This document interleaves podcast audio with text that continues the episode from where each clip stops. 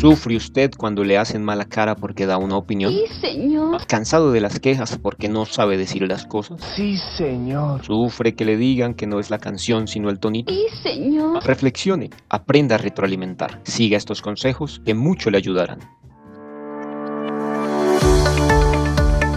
No sufra más. Para una retroalimentación hay que ponernos cómodos, no en los lados opuestos de un escritorio. También mejorar nuestro lenguaje no corporal. Y no olvides recordar lo positivo a menudo. Y nunca, pero nunca, hacer una retroalimentación el viernes en la tarde. Cuando vea que se producen cambios positivos, reconozca ese logro. Decida que puede aprender de la retroalimentación.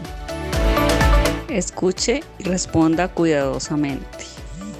Elogie en público, critique en privado.